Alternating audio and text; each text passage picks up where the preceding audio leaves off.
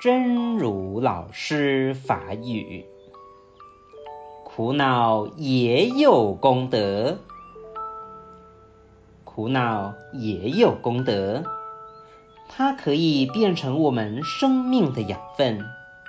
有多少苦恼，就能生出多少摧毁苦恼的力量和功德。苦恼嘛有功德，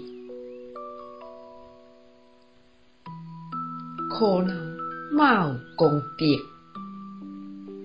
伊会当变成咱生命养分。有偌济苦恼，就会当生出偌济毁灭苦恼的力量甲功德。希望新生心之勇士第一百三十一集。